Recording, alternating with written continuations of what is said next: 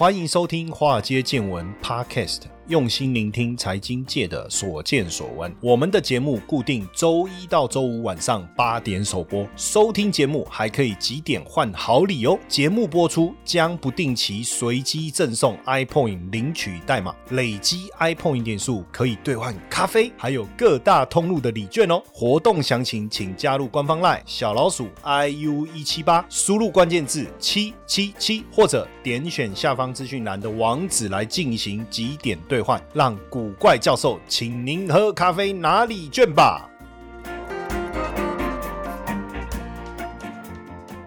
股票市场千奇百怪，见怪不怪。大家好，我是古怪教授谢承彦。欧洲呢，受到热浪的侵袭，哇，不止欧洲了，我觉得台湾也是热的要命，热爆了。那西班牙跟葡萄牙，据说有两千人死于高温的天气。法国呢有六十四个地区创了破纪录的高温，所以联合国就警告说，这个热浪啊会越来越频繁。哇，天哪，持续到什么时候？二零六零年呐。那这还得了？现在是多少？二零二二年，这样一路热下去哦，那不是要就要来播那个杜德伟的脱掉脱掉，大家脱掉，太热了，要把衣服都脱掉也不行啊，因为开了冷气以后又变冷了。但是现在真的哦，没开冷气哦，热热热。那法国的气象局啊，也针对它东南部十三个行政区域发布橙色高温警戒，高温警戒。那这个热浪席卷欧洲啊，也开始引发大规模的这种野野火哦，过去数十年来，像这种极端高温而丧命的哦，丧丧命的有数十万人呢，这个是很严重哦，非常非常的严重。最主要也是因为温室气体排放量的一个增加，所以导致这个极端气候恶化，持续的恶化。而且呢，英国呢也很热哦，摄氏三十度的高温。那小朋友呢，念中学。我英国好像很严哈，就是他要穿短裤上学，结果被学校说这个服装易容不合规定，他只好回去换长裤哈。为什么？太热了嘛哈。他说啊，不能穿运动裤，不能穿短裤哦。他说可还好啊，我们有有冷气啊，我们有冰棒给他们吃啊，哦这样子。可实际上太热，热到连这个伦敦的卢顿机场哈跑道的表面都融化哈，然后也出现了四十三度的一个高温，所以。以呃热量热浪席卷欧洲啊，不止刷下历史的高温纪录哦。当然也扰乱了大家的生活。那英国的高温突破四十度哈，四十度，红色极端高温的警告啊，英国政府公布啊，意思就是你必要只有必要就你要在家里哈，不能出门，必要的时候才能可以使用大众交通工具。哇，那个避免高温啊，大家外出啊会受伤啊。那刚才讲就是说那个跑道融化的问题啊，其实确实蛮危险的哈，甚至铁轨极度高温的时候啊，它可能会产生那个。热胀冷缩嘛，那就有弯曲这个风险啊。火车会不会因此而出轨啊？那像伦敦地铁大部分是没有空调的哦，那这个跟三温暖一样啊，所以也暂停服务啊，哈，也暂停服务啊。那甚至这个 Google 啊，跟甲骨文的在英国的伺服器啊，冷却开关宕机啊。哦，那大家还说哇，这个温度大到连伺服器都暂停了。那有很多这个比较老旧的建筑物，其实是没有冷气的哈，没有冷气，而且在在英国，基本上你要装冷气，也不是说像在台湾呐啊，你就你就买一台冷气，请人家来安装就好。基本上，英国装冷气是有严格的要求，哎，你不可以挂在建筑的墙面上啊，你只可以装在屋顶或地面，所以你势必要加装这个延长的这个管线啊。那有时候这个装修的费用啊，还超过冷气机本身呢。那德国普通冷气是七百多欧元，安装费要一千一百欧元，那电费更吓人哦。有时候不是装不装得起的问题啊，是你用不用得起呀，这个不容易啊，哈，不容易啊。那气温。的这种变化，其实让今年的夏天呢，其实真的不好过哈，真的不好过。那这个当然跟洋流的变化有很大的关系哈。现在全世界主要洋流之一是大西洋经向翻转环流，英文简称叫 AMOC 啊，AMOC。这个是在二零二一年的时候啊，这德国的波斯坦气候变迁冲击研究所的科学家，这个一位叫他的名字怎么念呢？A L Alfie Rossi 哈，就反正我的发音应该应该是不正确了。o f i a f i Rossi，好，反正就一个博士，他发现世界变暖化了，那洋流减弱也会导致大气环流跟着变化哦，所以。欧洲的热浪啊，持久跟这个北极用更快的速度变暖化有很大的一个关系哈，而且这个这个变热这件事情也让阿尔卑斯山的那个结冰线呐，哦，结冰线以前是在三千到三千五百公尺啊，现在的结冰线既然攀升到五千一百多公尺以上哦，这个是非常吓人，等于你的那个融雪线等于越来越高啊，那这个这个确实是一个问题哈。那在二零二一。年的时候呢，联合国政府间气候变化专门委员会啊，当时有出一份报告，气候变暖哦，大部分还是因为人类活动造成的哦。那高温的事件绝对是灾难哦。那如果照这样下去，应该会持续更久哦，而且强度更高。那这样不止带来气候太热哦，干旱啊、洪水啦、极端的风暴啊，甚至野火都会不断的一个发生哦，都会不断的发生。法国也出现超过四十二度的高温哦，这个是过去七十三年来的新高。而且因为西南部啊的野火肆虐，让很多的。居民跟动物啊，也被迫要撤离哈，也被迫要撤离。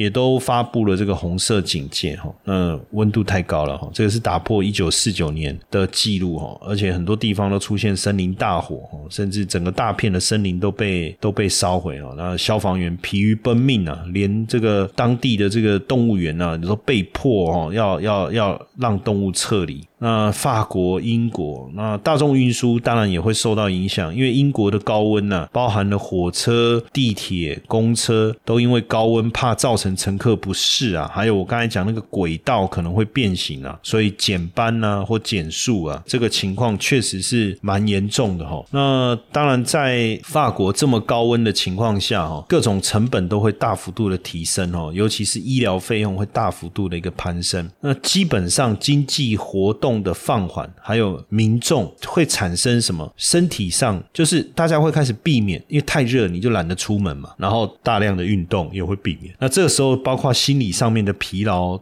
还有认知能力的下降，确实会引发各种疾病跟问题。哦，所以热浪啊，根据研究啊，热浪也会导致社会的混乱，还有这个时间跟经济成本的一个增加。哦，那受影响的居民会，你的支出一定会提高，支出一定会提高。那对工作生产力也会产生影响，在三十三度以上环境下面的人的功能会丧失百分之五十的工作能力哦，这个确实影响很大。你我我不知道大家有没有在大太阳底下工作过，如果有，你就理解那个那个实在是非常痛苦哦，非常痛苦而且非常辛苦的一个事情哦。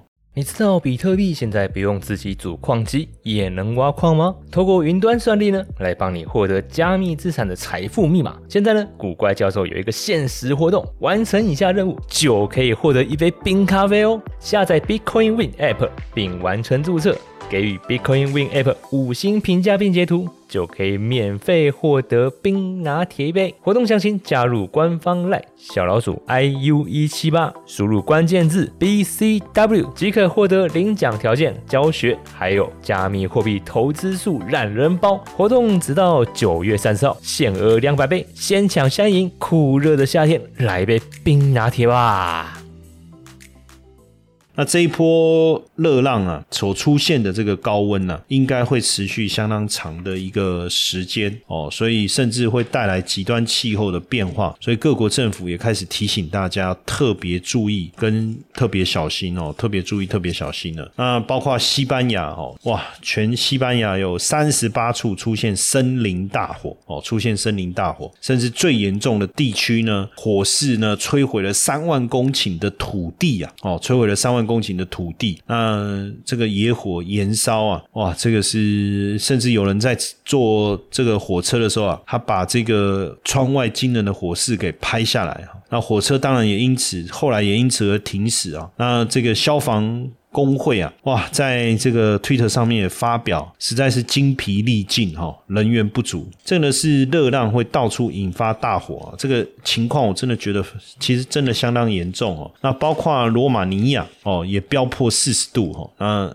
也导致这个这个农作物啊的收成啊严重的减少哦。很多人说这辈子从来没有看过这么严重的干旱，连那个你知道这个我刚才讲法国，你知道这个多严重？就是法国不是产葡萄酒吗？啊，葡萄酒就是你要种葡萄，对不对？然后你再把它酿成葡萄酒嘛，结果太热了，你知道吗？收成不及啊，葡萄都变葡萄干了哦。那这样酿什么酒？所以呢，这个极端气候呢，当然会形成经济问题嘛。你热浪来袭，会会产生森林野火、农作物的欠收，甚至有些农夫他担心。曾经我看过一个骗子哦，他就是那个小麦啊，因为太热，然后结果那个要收成的时候，他们去捏那个小麦，里面都是空的，空的哦。所以你说这么热的情况下，对农夫来讲，当然要先想办法收割哦，避免即便即便它会产生损失，甚至它的这个成熟度不够，不行，一定要赶快提早收割。所以玉米啦、黄豆的产量啊，都受到大幅度的一个影响哦，尤其是欧洲这个整个产量啊大幅度的减少，像意大利的稻米跟这个玉米的收成要减少三分之一啊。那印度哦，印度这个热浪摧毁这个小麦的作物哦。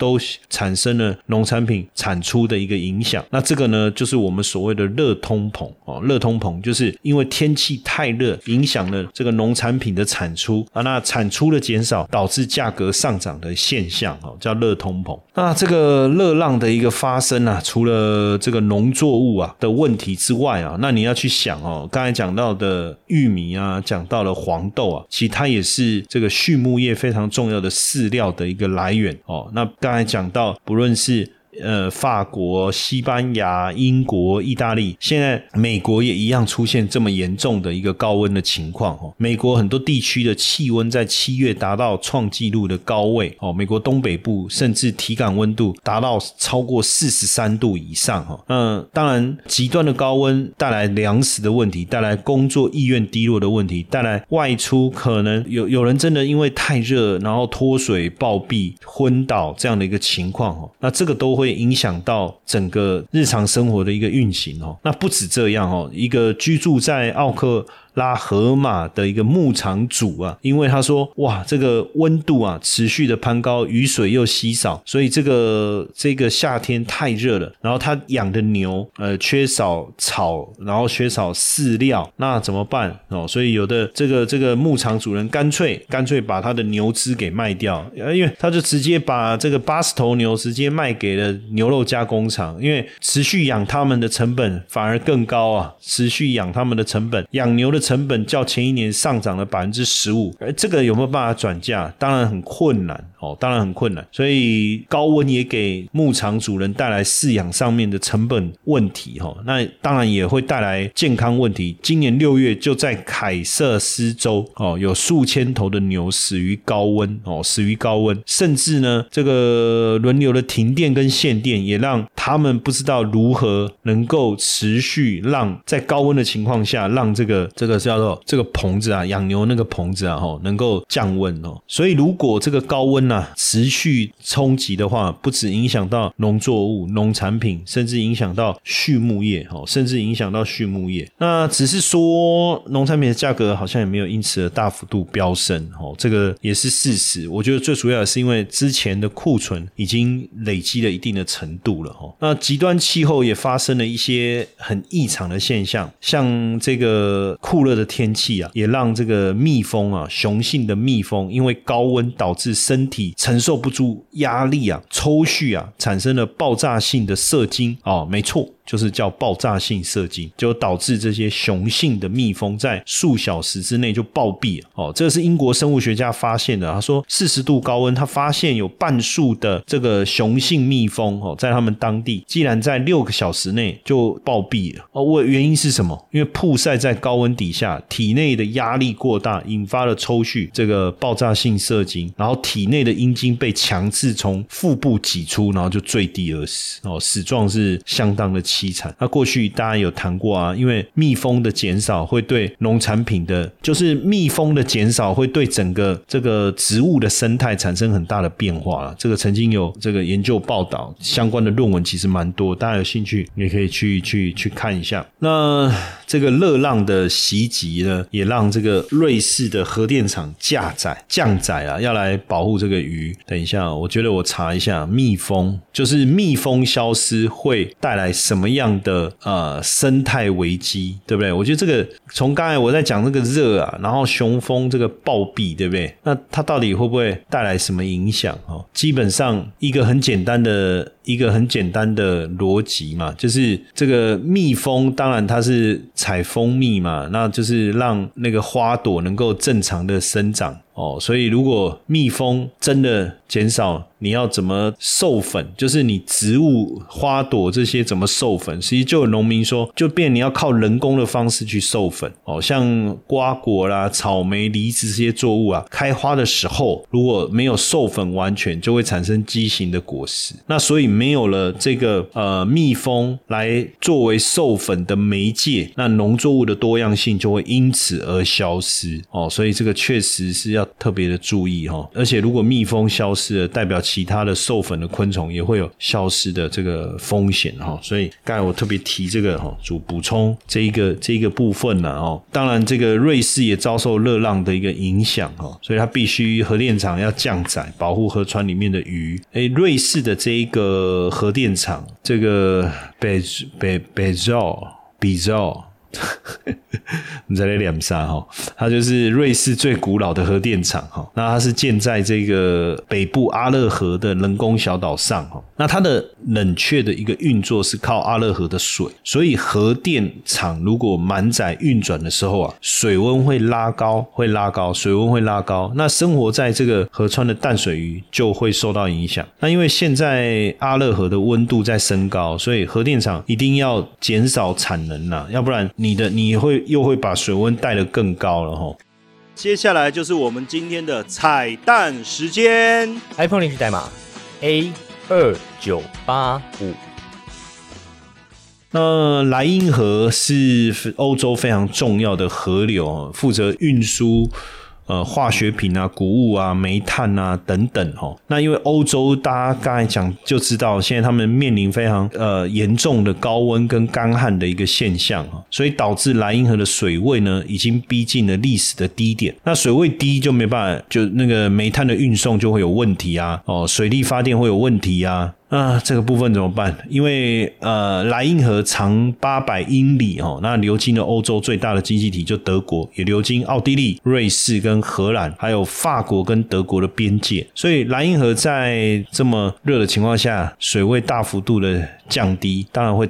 对德国的工业产生很大的一个影响哦，像德国制造商他们的材料运输都是仰赖莱茵河哦，还有商品的接驳船的运送哦，他们都是把这个制成品运到欧洲最大的港口鹿特丹呐，再再透过海运出口出去啊。那整个内陆水路的水道的运输有八成仰赖莱茵河，那如果这个部分停滞的话怎么办？你你要转向公路或铁路运输嘛？哦，那费用一定定会大幅度的一个。提高嘛，那所以对工业生产来讲就会产生影响，那对 GDP 当然也会产生比较大的一个冲击。那如果水位再低，那就完全没有经济效益，那到时候怎么办？哦，所以现在太热这件事情，哈，不止影响了农产品，影响了这个我们的生活的节奏，影响我们工作哦，然后也影响了整个经济体的一个运作。那这里面呢，非常重要的就是说，当气温呢大幅度的攀升呢，会会产生的。经济影响是什么？哈，因为热浪，当然一定。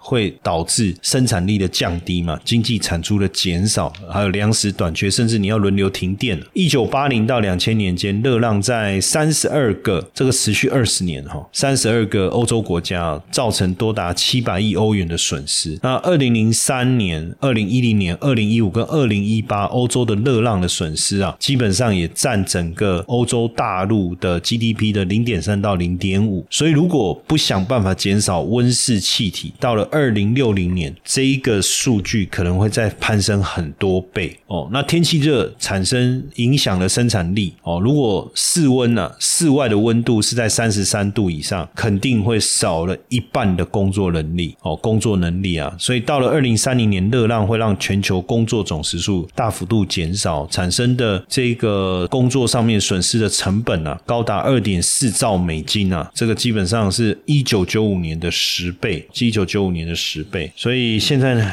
唉，人类这个面临一波又一波的考验啊，先是口 V 啊，口 V 完了啊，又这个天气热，又是。刚水灾、旱灾，那这个问题真的蛮严重的哈。那欧洲的干旱不止冲击水电啊，现在风电、核能、燃煤都失灵啊。那本来气温这么高啊，那你开开冷气，可是呢，那要有电啊。那你电本来仰赖这个天然气，那现在天然气的价格要暴涨，那现在问题到底该怎么办？哦，那你看去年的冬天圣诞假节的时候，温度就很高了哦。那当时温度高，冬天温度高，当然你可以度过能源危机啊，对不对？可是这个呃，阿尔卑斯山呢，降雪量。变少了，那变成冬末春初融雪不足啊，所以你就没有办法下雨哦。那欧洲的莱茵河跟西班牙境内的厄波罗河，还有这个法国的龙河、意大利的坡河水位都变低啊。那水位变低，加上现在气候这么热的情况下，当然就带来严重的这个旱灾的问题。那干旱影响了农业收成、供电，还有水力发电。那水力发电也是欧盟第四大的电力来源哦，仅次于。天然气、核能跟风力发电占百分之十四哦，所以发电量其实跟风力发电是相当一致的。所以你现在水力的不足，当然也会引发另外一种用电的一个危机。所以现阶段怎么办呢？那你说核电，可是你水不够，就没有足够的冷却水啊。哦，这个部分也会产生产生影响哇。这个不跟大家分享这些讯息还好哦，分享以后啊，你有没有感觉真的问题很严重？所以为什么要特别跟大家？谈这个，因为欧洲热浪的袭击，确实可能会带来这个非常大的一个经济损失哦。说真的，除了我们刚才讲到的停工，我们讲到的这个大火的这个蔓延，还有包括这个旱灾所带来河流主要这个河流水位的降低，影响了经济工业生产的一个进度，还有整个内陆运输的一个顺畅哦，这些都会给经济带来相当大的一个影响。那其实，在热浪发生之前，欧洲本身就已经面对非常棘手的困境了，还有俄乌战争的问题，对不对？通货膨胀的问题，能源短缺的问题，包括这个欧元级贬所带来输入性通膨的问题。所以现在这个热浪又再补上一刀，哎，等于我身上已经中了六刀了，然后你又再来一刀，那你说也还好，反正都六刀了，再补那一刀会怎样？但是可能这这一刀就是致命的一刀！那《纽约时报》呢，他就引述这个意大利啊农牧协会的数据哦，说每次的野火从扑灭大火重建，对意大利造成每一公顷是一万欧元的损失，而且重建要耗时十五年的时间哦，所以干旱又让整个小麦的生产大幅度的一个下降，那热浪也让。欧洲的能源基础承受非常大的一个压力，哈，包括原本要做的税修也必须延后或缩减。啊，水位的问题、就医的问题，这个温度高啊，对身体不适的状况也会变得更为明显哈。呃，这些问题的严重性，短期间之内也不能解决，所以欧洲现在会不会雪上加霜？不对，用这个词我要怎么讲？现在那么热又出问题，就不能讲雪上加霜了吗？叫做火上添油吗？这样听起来好像是这个概念哈。那在这个情况下，对于欧洲经济的冲击会不会越来越严重呢？所以我确实会有一点担心哦，所以我在这边呃也要这个提醒大家哈，就是特别留意一下整个欧洲区的状况。虽然最近欧元有明显的贬值，但是我在我们财经研究室的报告里面啊，也有跟大家分享哦，就是特别注意一下哦，不要贸然的去承接这个欧元。那如果说哎你。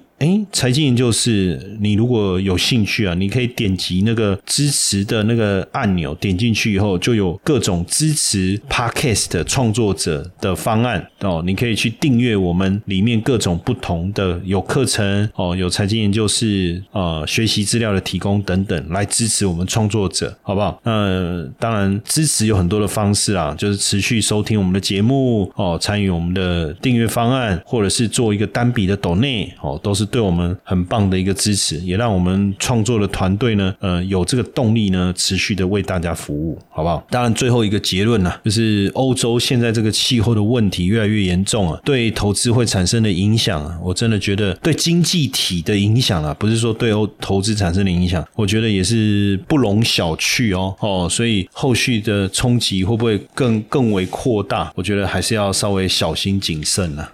巴菲特说：“投资自己是通膨时代最好的选择。”那你有想过怎么规划自己一辈子的财富吗？我们八月二十八号在台大举办一场古怪教授财富成长营，那特别邀请了造窗女孩张琪云、大富老爹曹世杰、全脑思维专家许家豪博士，还有健康守护女神侯怡晨，还有家庭财富传承林奕勋哦，跟我哎古怪教授。一同来开讲哦，从股市、外汇、不动产、财富蓝图、家庭传承到健康首富，一连串的精彩内容，要来协助你定义你的财富人生。讲座优惠价，限时限额报名中啊，赶快到资讯栏连接查看完整报名资讯，期待八月二十八号能和大家在台大相见哦。